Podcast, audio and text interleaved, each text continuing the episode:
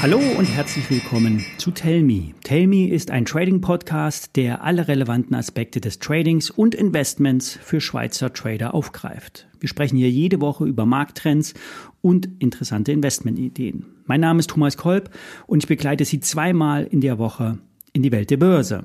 Der Podcast ist ein Gemeinschaftsprojekt von Finanzen.ch und Flowbank. Finanzen.ch ist eine fundierte Quelle für Finanzmarktinformationen in der Schweiz. Und unser Partner Flowbank ist eine Schweizer Bank mit einer Handelsumgebung für anspruchsvolle Trader. Mehr dazu später. Bevor wir starten, vorab noch ein Risikohinweis. Alle nachfolgenden Informationen stellen keine Aufforderung zum Kauf oder Verkauf der betreffenden Werte dar. Bei den besprochenen Wertschriften handelt es sich um sehr volatile Anlagemöglichkeiten mit hohem Risiko. Sie ist keine Anlageberatung und sie handeln auf eigenes Risiko. Ja, die UBS legt die Zahlen für das Gesamtjahr 2023 vor und kann einen Gewinn ausweisen. Das liegt allerdings an buchhalterischen Kennzahlen. Die Übernahme der gestrauchelten Credit Suisse wurde deutlich unter Buchwert getätigt und führt zu einer höheren Bewertung, der in der Bilanz zu einem Gewinn führt. Operativ ist im letzten Quartal wieder ein Verlust entstanden, der war aber geringer als erwartet. Und für die Börse ist vor allen Dingen das Aktienrückkaufprogramm wichtig. Zur Jahresmitte könnten bis Jahresende eine Milliarde US-Dollar an eigene Aktien zurückgekauft werden. Das Programm wird die nächsten drei Jahre andauern und könnte bis zu sechs Milliarden Dollar umfassen.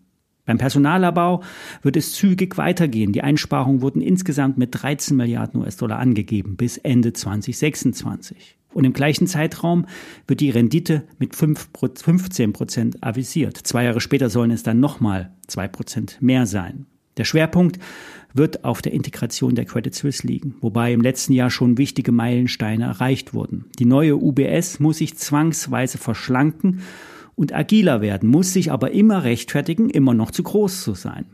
Die Kunden scheinen der Bank ihr Vertrauen auszusprechen.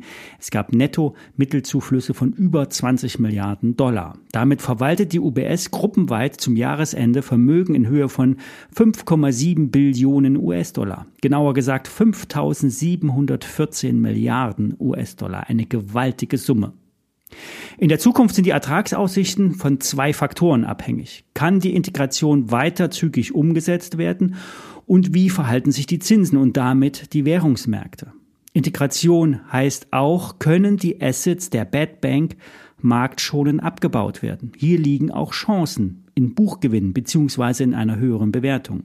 Aktivistische Investoren sehen nämlich hier genau den Ansatz. Ein schwedischer Investor ließ verlauten, dass die UBS-Aktie 50 Franken wert sei, wenn die Bewertungslücke zur US-Bank Morgan Stanley geschlossen werden würde.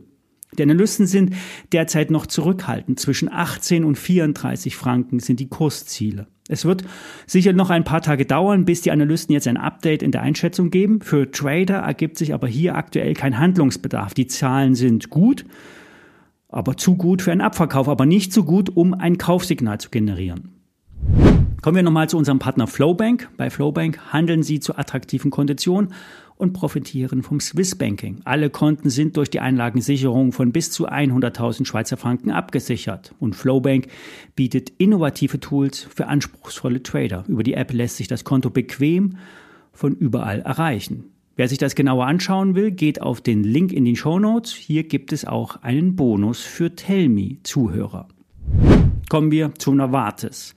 Der Pharmakonzern will das Münchner Biotech-Unternehmen Morphosis kaufen. Ein Übernahmeangebot soll den Aktionären unterbreitet werden. Gesamtkosten 2,7 Milliarden Euro. Pro Aktie bedeutet das 68 Euro. Im Herbst letzten Jahres lag der Wert bei der Morphosis noch bei 15 Euro. Morphosis hat eine lange Kurshistorie am deutschen Aktienmarkt hinter sich. Ein Liebling der Anleger, der schwer unter die Räder gekommen war.